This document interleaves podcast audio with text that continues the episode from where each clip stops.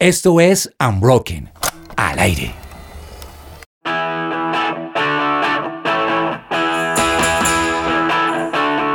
Hola a todos, bienvenidos. Esto empezó, bienvenidos. Este es su magazine del mes de septiembre.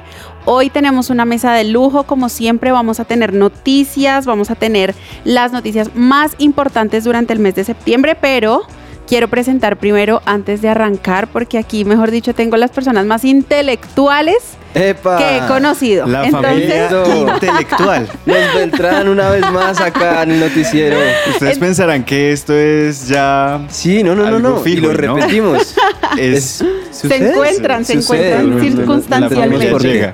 Entonces, tengo en esta mesa acompañándome a Cristian Beltrán. Cris, ¿cómo estás? Bien, ¿cómo estás, Luz? Eh, Dani, ¿cómo van? Bien, bien, bien, súper bien. Todo muy Súper bien. contento de estar hablando de noticias interesantes en este día. Excelente. Así es, vamos a salir más dateados que mejor dicho. Y también comparte la mesa con nosotros Dani Beltrán. Dani, Sí. ¿cómo vamos? No, feliz, feliz porque eh, primero eh, estamos en mesa con dos grandes, bien, súper chévere y acá vamos a compartir. Somos altos. en Imagínense. fe, yo lo estoy... Pero eh, las noticias están muy bacanas y vamos a entretenernos un rato con esto. Así es, así que todos bienvenidos a este magazine. Recuerden que ser joven no es una excusa para estar mal, Mal informados. informados. Bienvenidos.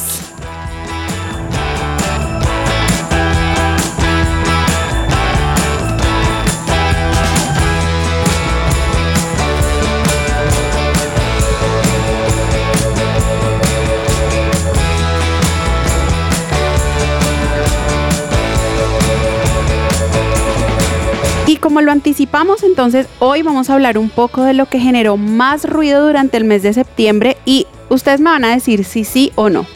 Pero la noticia más trendy, el hashtag más tuiteado, todo el mundo yo creo que habló de esta noticia y fue de la muerte de la reina Isabel. Hasta memes salieron. Sí, de todo.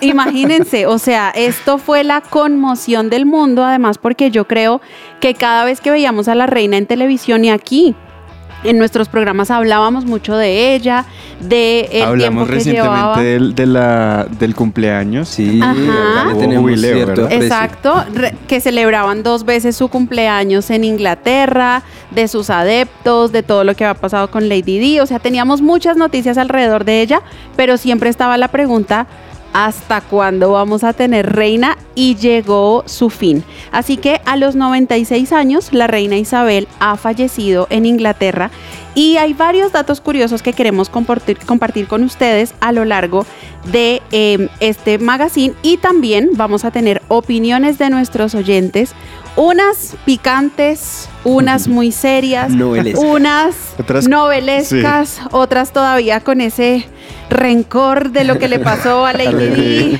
a Camila Parker. Esto es una novela mexicana, pero vamos a escuchar a nuestros oyentes. Ellos qué opinan acerca de la muerte de la reina, pero también del reinado del nuevo rey Carlos III, que eso es otro novelón que se viene para el el, tan mundo. esperado reinado Sí, de Carlos sí. III. Oigan, tarde, este ¿no? hombre esperó mucho tiempo para ser rey. ¿Cuántos Sí. tiene? ¿72? ¿Algo Yo así? yo- Más de 70, o sea, Sí, ese sí. hombre está... Empezar a trabajar a esa Y edad. hasta también hay comentarios ahí con respecto aún en, en el fallecimiento de la reina, su posesión, hay muchas cosas ahí como Sí, sí, sí. que han estado moviéndose a través de eso. Así es, entonces, como les, les decíamos, esta reina ha muerto a los 96 años el pasado 8 de septiembre y su sepelio fue el 19 de septiembre. Entonces ella hizo una gira por varios países y al final fue enterrada en el Palacio de Windsor.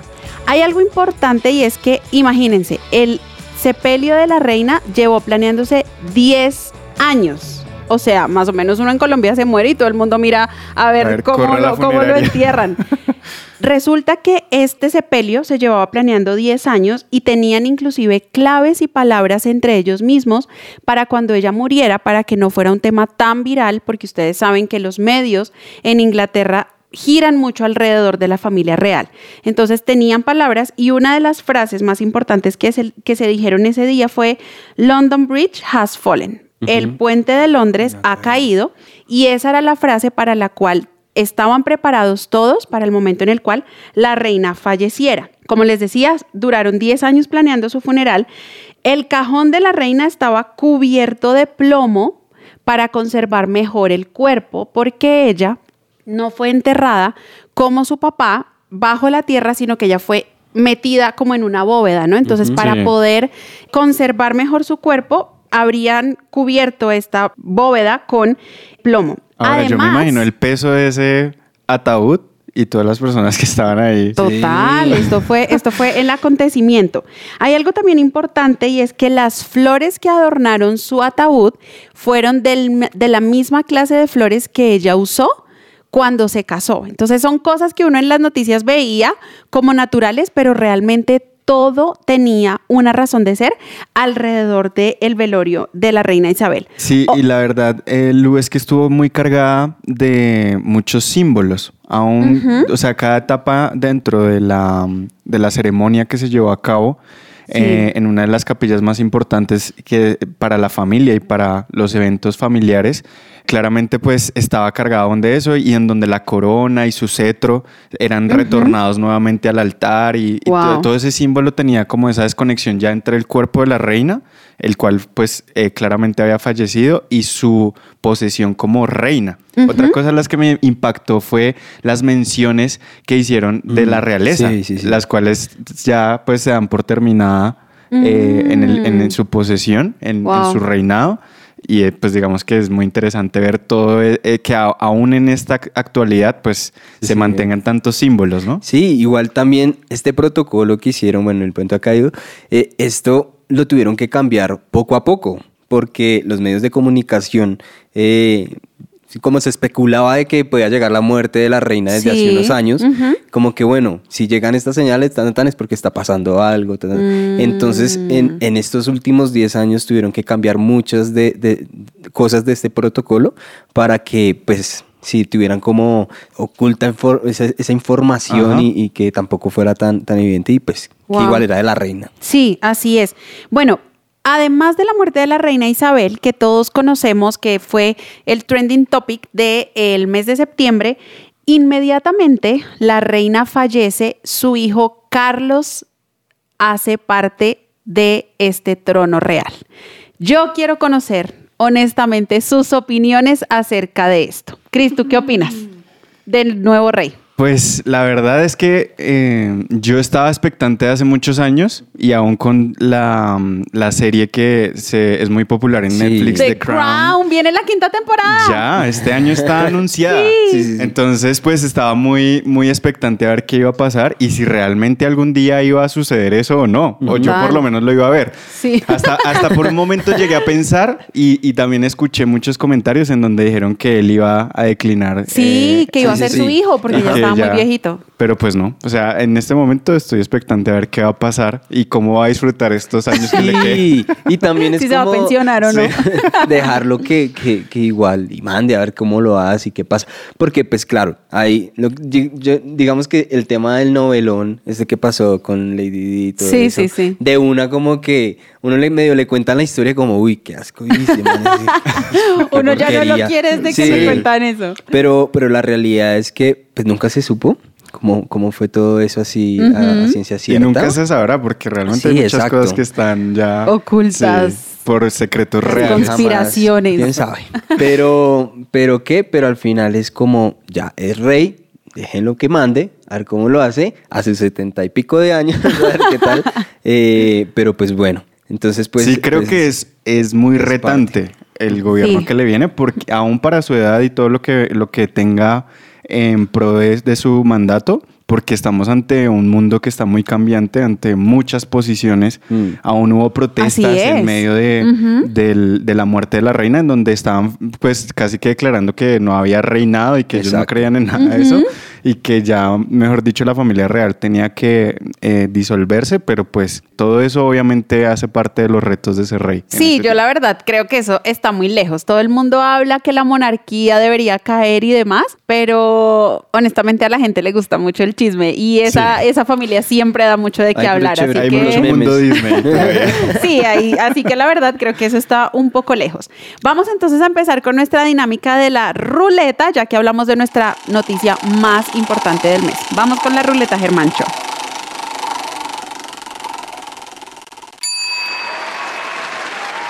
Y la ruleta nos ha dicho que vamos a hablar acerca de una noticia nacional muy importante y es que este gobierno empieza a cumplir ya las promesas que hizo en campaña. Y Chris nos va a contar un poco acerca de la apertura de la frontera entre Colombia y Venezuela. Bueno, y es que después de siete años de estar con nuestras fronteras colombo-venezolanas cerradas, pues por fin se llega a un acuerdo y hasta se le denotó como un- una reunión nacional en el puente internacional Simón Bolívar, el cual eh, tenía como objetivo hacer un despliegue y hablar entre ambas partes, tanto de Venezuela como Colombia, y hacer oficial esa reapertura comercial y todo, pues digamos que el plan detrás de esto.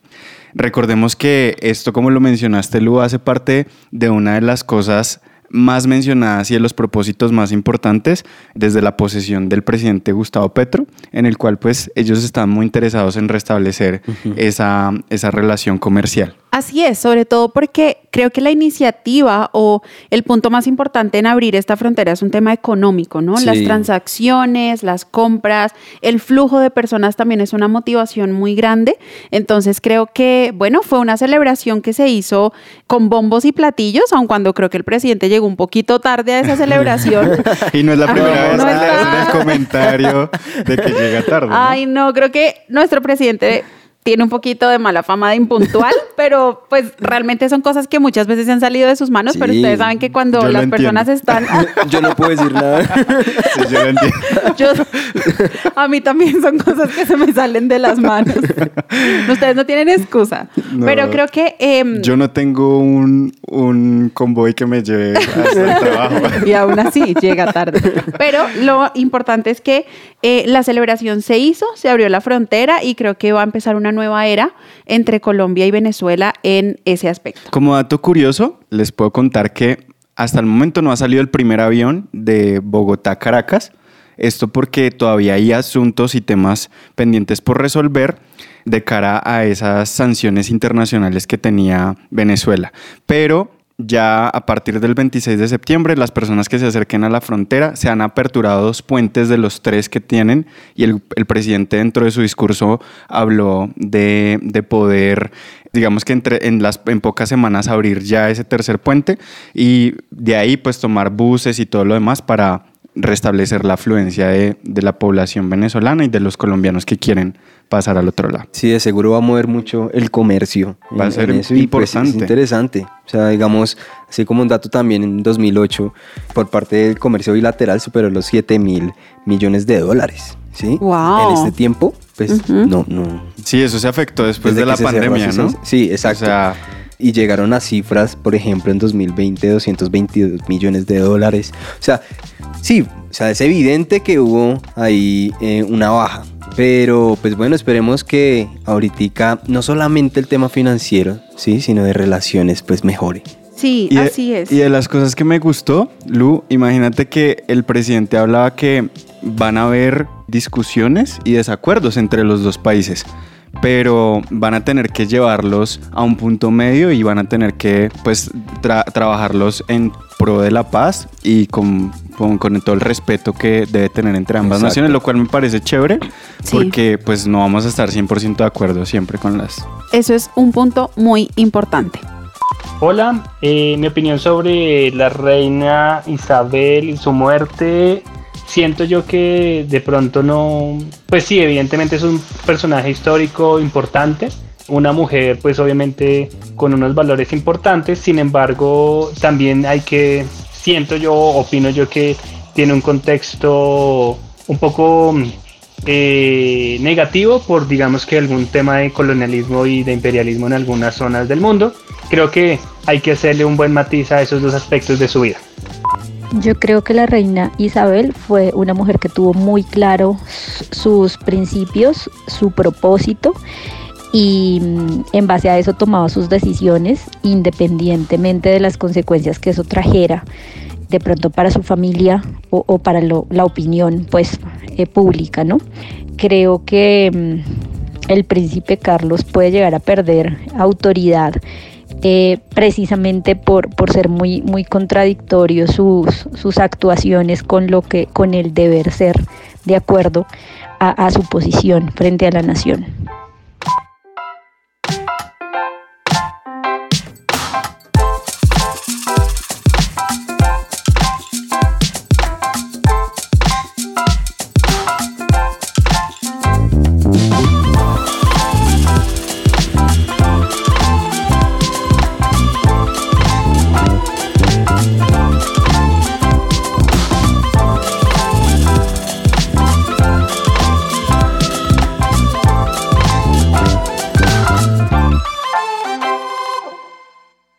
Su presencia radio te acompaña.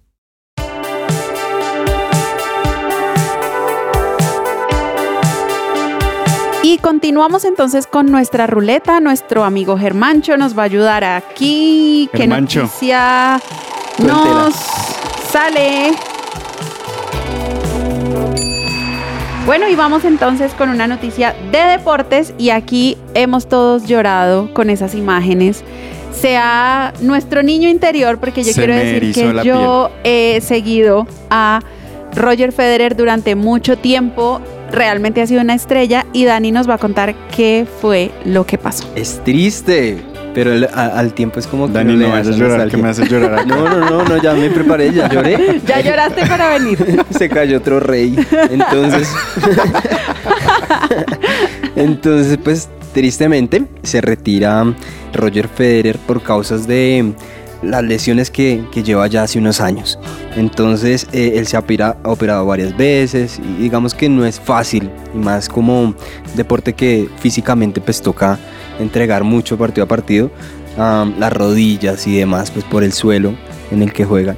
Pero eh, y es que ya tiene 41 años. Sí, Y las exigencias, obviamente, de los campeonatos en las que él está, pues no son mínimas.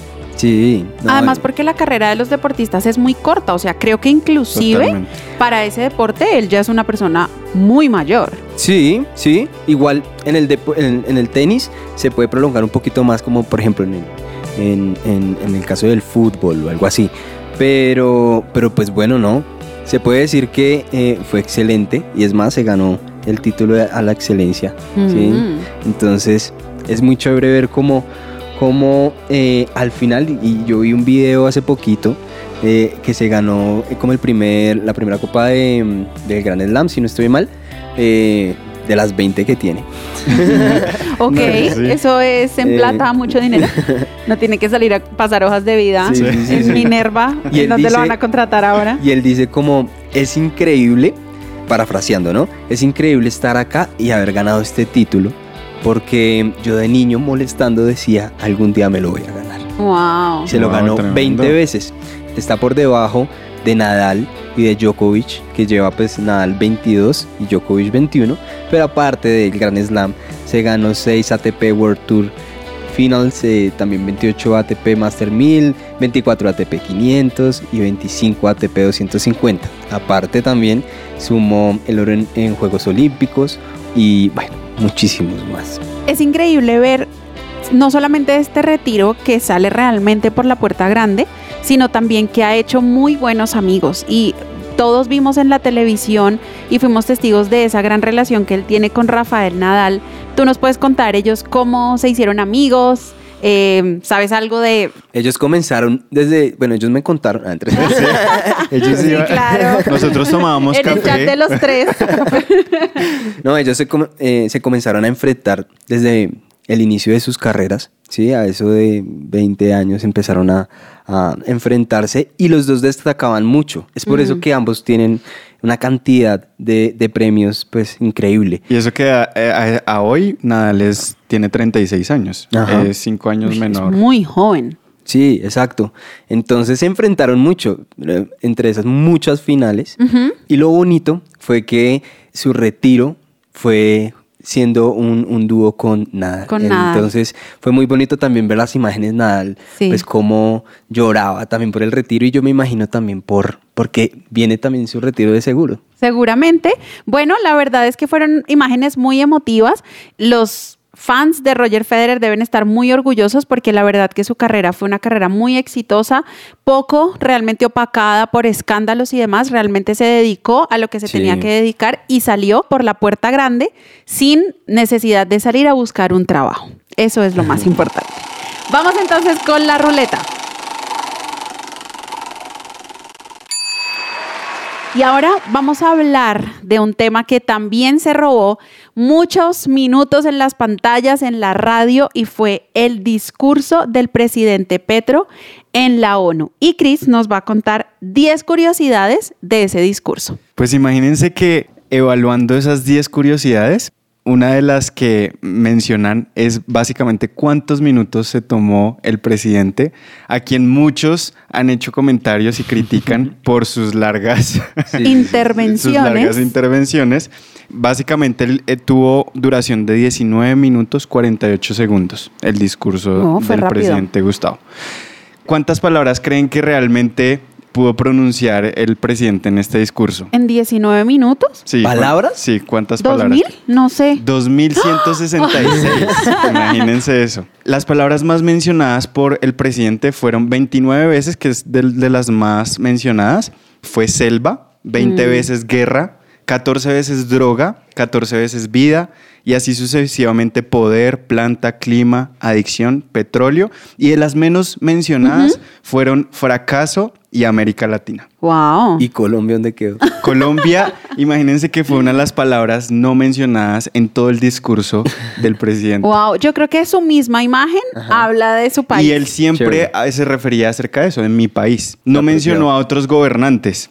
Eso es algo también Curioso. dentro de esos datos curiosos, sino habló más de sociedades y países. Y solo dijo una vez Estados Unidos. Mm. Y fue cuando se refirió acerca de las muertes y de, las, de todo el tema de sobredosis y drogadicción. Y dentro de otros datos curiosos, el discurso lo escribió él mismo. Sí, Ustedes se Ok, imaginaron, sí. yo me lo imaginé. En Oye, yo vi unas imágenes porque yo generalmente, oigan, yo soy súper incrédula, qué horror, pero yo cuando veo así como gobernantes hablando, yo digo que eso se lo escribió otra persona, pero me pareció muy curioso ver que le tomaron una foto En el avión. su avión, Tremendo, él mismo sí. escribiendo, entonces, bueno, a ver, y chévere. así debe ser. ¿Sí? Exactamente. O sea, es que tampoco es como todo me lo- que me hagan la tarea y yo la leo, pues no sé. No, Claro, aparte que debe tener su punto de vista, su toque, sí, su flow. exacto. hizo una referencia a García Márquez cuando mencionó vengo de la tierra de las mariposas amarillas y de la magia. Wow, qué Ahí chévere. estaba citando a García Márquez. Dentro de los últimos datos curiosos que les voy a dar en este momento, es el discurso ante la ONU más visto en el canal de YouTube de la presidencia de Colombia. Wow. Y es que apenas terminó, lo subieron inmediatamente, yo no lo podía entrar a ver casi que después de que él terminó de hablar. Y por último, ¿cuáles son los otros dos países más bellos? Pues él mencionó, vengo de uno de los tres países más bellos de la Tierra, pero no dijo cuáles eran los otros dos. Entonces en este momento quedamos a la expectativa. ¿De cuáles eran los otros países. Bueno, pero estratégico porque después los otros países dicen como no, de seguro uno de Seguro esos somos soy yo. nosotros. Sí, Es no, obvio. Muy político. Sí, exactamente, político. exacto. Hay algo muy interesante aquí y es que este discurso ha tenido varias opiniones, ¿no? Opiniones de gente que le encantó, opiniones de gente que no está de acuerdo porque dice que nos dejó en vergüenza por los temas que trató, etcétera. Lo que sí es verdad es que este video fue viral, como nos acaba de decir Chris, porque fue el video más visto en el canal de YouTube de la Presidencia de la República, pero Así es. también internacionalmente su presencia, su discurso, el ruido que se hizo en redes sociales, hizo que este discurso en la ONU, como creo que ningún otro presidente lo ha hecho, hizo viral a Colombia durante ese periodo. Además, yo creo que los temas que trató no es que fueran así porque sí, sino porque, a ver, nos está viendo todo el mundo, ¿sí? Y está frente a muchos mandatarios. Él entiende la posición en, en la que está Colombia y que pues hay- si hay que tocar el tema ambiental, pues es porque Colombia es muy importante en, en- en esto. Entonces, es chévere que, que haya también resaltado. Y también había una posición muy marcada de los países de Latinoamérica hacia esas, entre comillas, llamadas potencias mundiales y de cómo eso afectaba también el desarrollo Claro. de las mal llamadas, digamos que países tercermundistas. Ujú. Claro. ¿sí? Sí. Entonces, eso fue también muy, muy interesante ver cómo en, en América Latina sí se están uniendo muchos gobernantes en pro de ese auge y ese desarrollo de esos países en medio de tantas situaciones sociales y aún que tienen que ver con también el medio ambiente. Así es, y ese es un tema por el cual muchos gobernantes, como dices tú, se están metiendo y realmente están ganando muchos adeptos porque ahora el tema medioambiental está uniendo muchas culturas. Vamos entonces con nuestra siguiente noticia, con la ruleta. Germancho, rueda.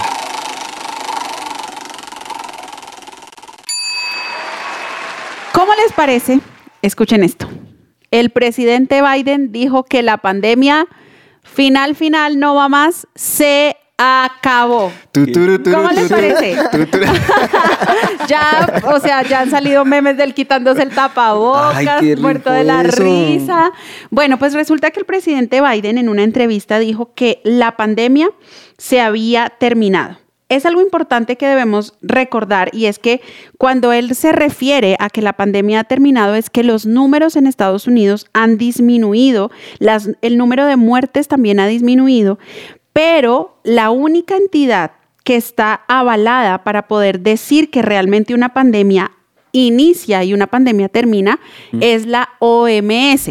Entonces, no se pongan tan felices, no celebren tanto, porque realmente acuérdense que al inicio de la pandemia, cuando íbamos viendo en las noticias y esto y, y demás, la OMS sale y dice, el COVID-19 es declarada una pandemia mundial, ¿no? Una pandemia. Claro. Así es. Y ahora son ellos quienes realmente tienen la potestad para decir el momento en el cual la pandemia ya no es más una pandemia. No, ya me, que- ya me aterrizaron aquí. La Yo felicidad. todo feliz. ah. A lo que el presidente Biden se refería, como les mencionaba, es que esta enfermedad ha disminuido drásticamente los números en Estados Unidos, pero también es consciente que esto es un problema y un virus que ha matado a más de un millón de estadounidenses. Así que no hay que olvidar las cifras de víctimas del COVID-19, Claro. pero muy seguramente estamos muy cerca a que la OMS pueda declarar que la pandemia realmente ha terminado, aunque sus estragos y, sí, y la enfermedad siga tocando además a otras personas. Sí, él dice como que yo creo que se, se deja llevar mucho por el tema de que las muertes que, que están en este momento, las cifras de muertes que hay en este momento son más bajas de que cuando comenzó la pandemia, ¿sí? desde marzo de 2020. Entonces, pues digamos, es un buen referente decir como, sí, ya lo estamos venciendo, ya son muy poquitas, pero hay, existe, todavía está. Todavía da COVID. Ajá, Todavía da tampoco. Use tapabocas. Sí, sí, No. sí, no se relaje. Hola, mi opinión con respecto al rey Carlos. Creo que es un reflejo un poco de él, de lo que es la monarquía. Digamos que es una institución un poco complicada, con unas tradiciones muy fuertes. Y, pues bueno, pues obviamente entendiendo que tiene un rol muy importante como en el Reino Unido, pero sí digamos que siento que, que es un personaje que también es un poco víctima como de, de todo este sistema. Eh, tiene un reto importante, pero eh, hay, que, hay que ver cómo, cómo lo afronta. Eh, bueno, en mi opinión, siento que para mí no es tan importante la muerte de la reina Isabel. Siento que para estas nuevas generaciones como que ya no hay una tradición tan arraigada a todo pues lo que viene con los reyes. Entonces para mí no fue algo como tan importante ni tan relevante. Cuando murió la reina Isabel no lo podía creer, así que tuve que ir a internet y verificar que fuera real. Y pues respecto al rey Carlos, es difícil que nos agrade por todo el tema de Diana y que pues tiene una reputación de ser muy consentido y pedante, pero pues nada, se le respeta de todas maneras.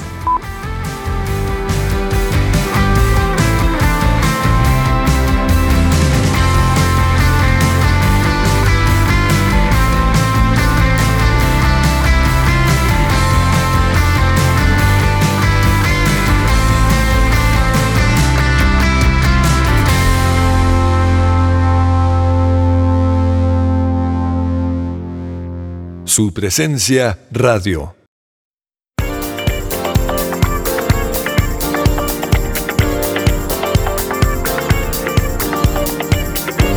Bueno, y seguimos con esta ruleta con más noticias. Yo sé que ustedes están muy interesados en saber en qué va el mundo, cómo fue el mundo en el mes de septiembre, así que Germán Chopamos con la ruleta.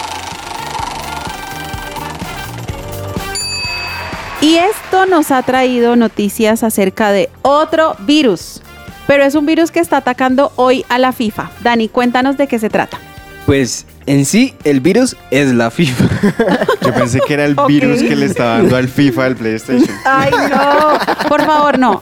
Oyentes, no, no, no entren en pánico, tranquilos, es una, es una broma. Los primos súper informativos. Aquí tirándonos las acciones de Sony. Algo así, sí.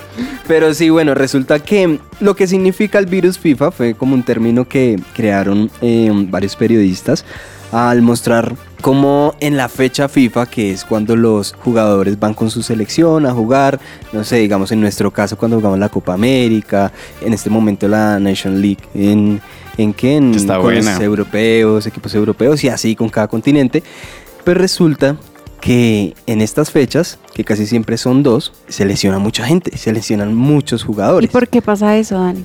No sé, de pronto hay mucha carga muscular, eh, hay muchas cosas pues de ya de los equipos de donde vienen y vienen a jugar y preciso pues Mm. ahora yo creo, sí, esta es mi teoría.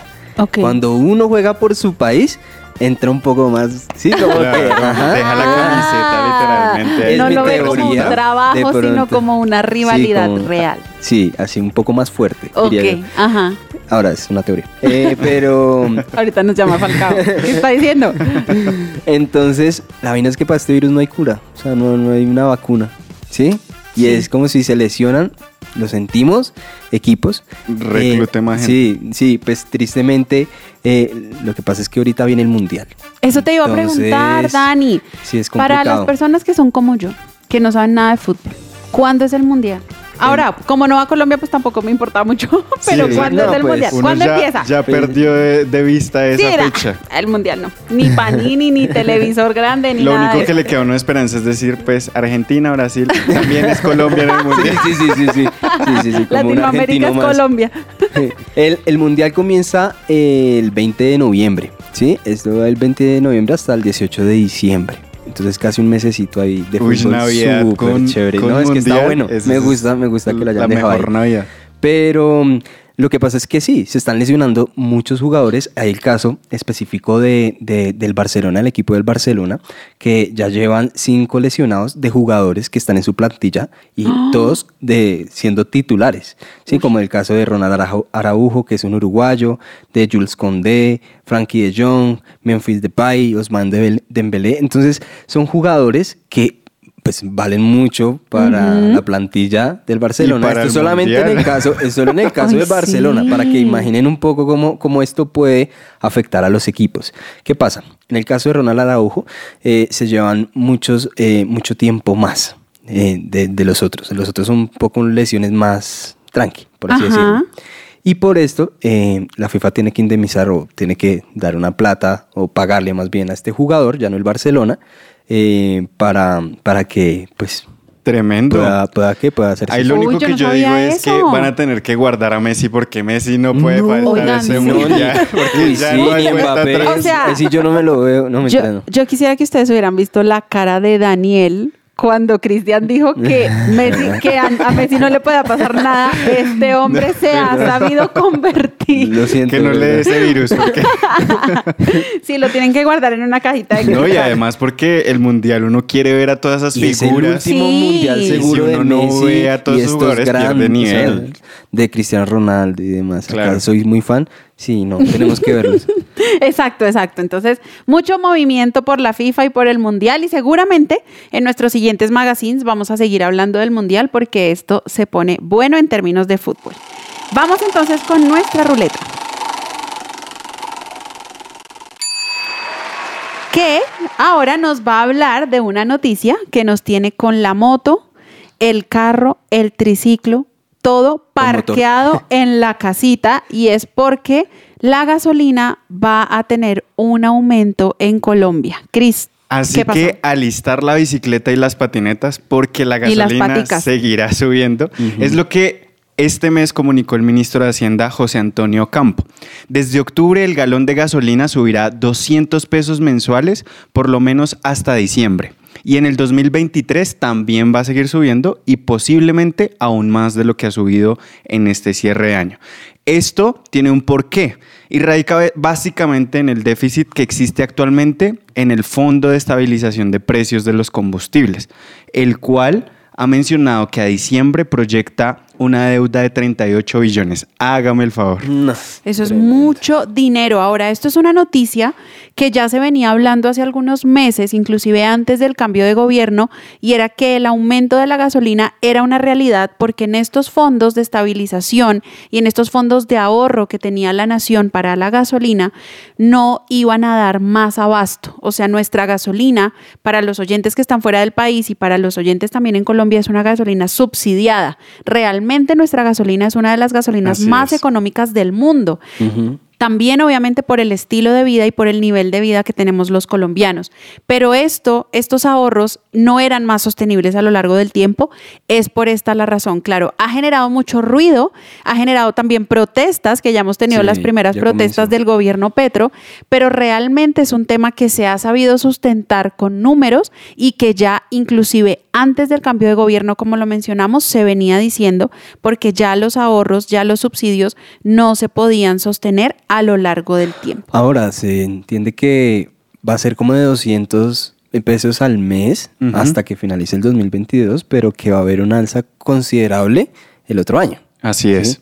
Exacto. Entonces, pues bueno, hay que mirar cuál es esa alza. Hay que ver alternativas. No, y realmente en algunos países donde esto es una realidad, porque también a causa de la guerra el precio de los combustibles se ha elevado de manera significativa en otros países como en Estados Unidos, donde cada miembro de la familia tiene un carro. Nosotros aquí no lo tenemos tanto, por familia hay uno o dos carros máximo, pero allá es más exacto, tenemos un carro, una moto, pero hay países donde cada miembro de la familia por las distancias y demás tienen más de un carro y ya han tenido que simplemente lo que dice Cris, ¿no?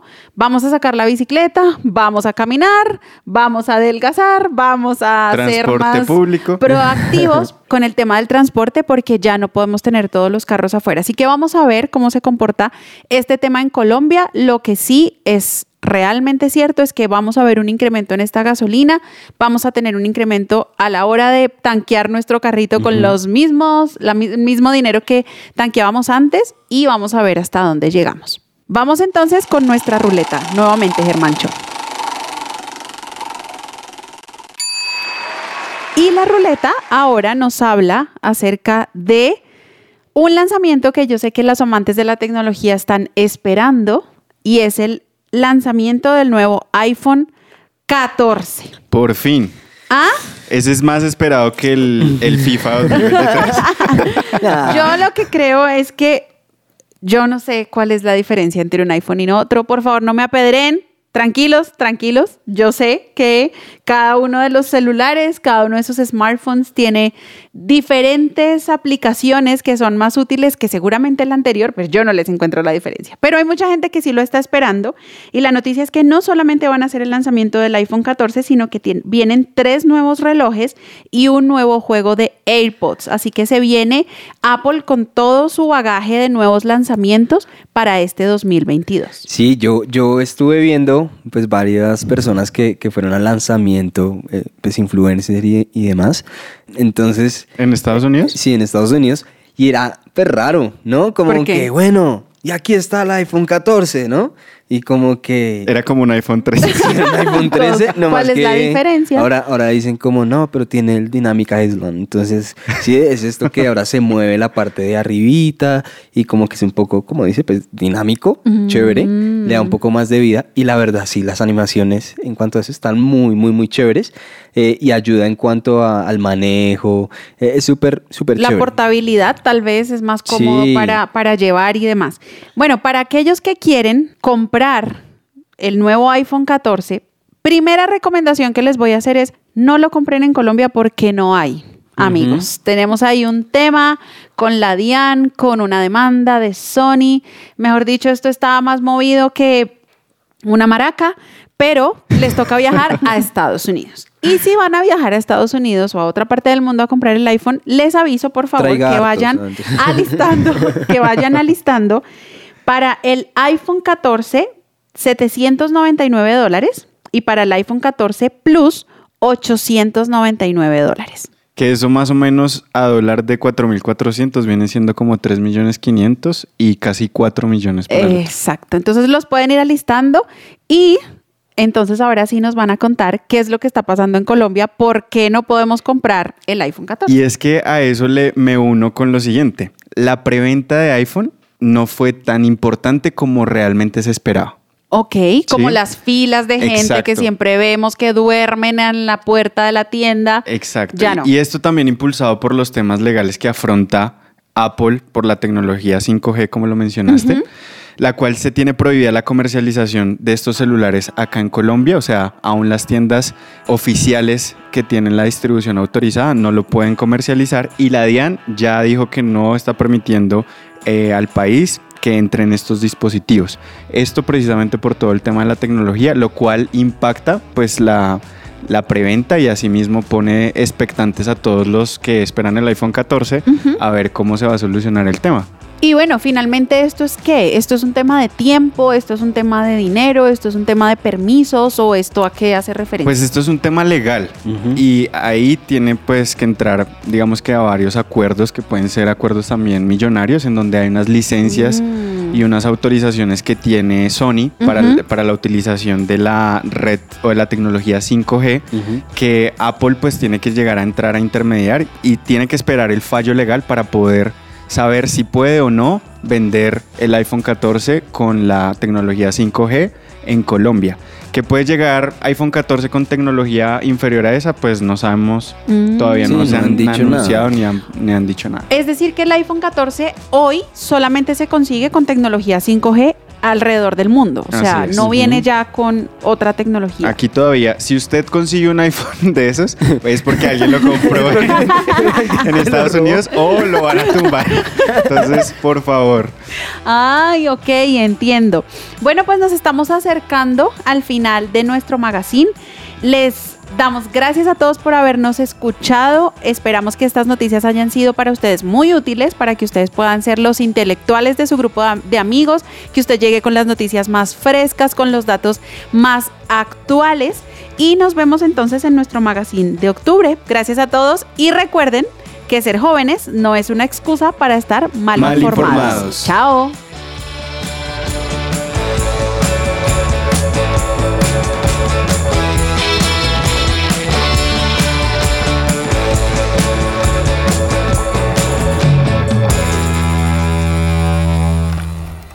Somos Unbroken.